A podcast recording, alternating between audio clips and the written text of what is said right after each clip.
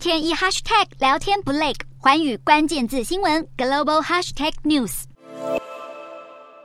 美国联准会在六七月有可能会再升息，不过美国商务部新出炉的修正数据却显示，美国第一季经济萎缩程度较先前公布的数字还要严重。经过通膨调整后的第一季 GDP 较前一季下滑百分之一点五，之前公布的数字是萎缩百分之一点四。美国银行分析师就表示，如果经济恶化以及通膨回降，联准会可能会在九月暂停紧缩货币政策。而知名投资人则是说，美国今年底或明年初可能会陷入经济衰退。投资研究机构分析师史托瓦尔则是认为，如果联准会过于激进，在成功抑制通膨之际，也会扼杀经济成长。这就像是在雪地里开车，你会想要轻踩刹车，而非猛踩到底，才能避免车辆打滑。美元在二十六号收跌，就是因为市场考虑联准会可能会在今年下半年放缓，甚至暂停紧缩周期。至于原油的期货价格，则是连续两天走高，让美国的燃油库存趋于紧绷。由于对中国经济成长的疑虑加深，铜和铝在伦敦市场已经连续三天下跌。中国以封锁对抗疫情，也持续牵动金属价格走势。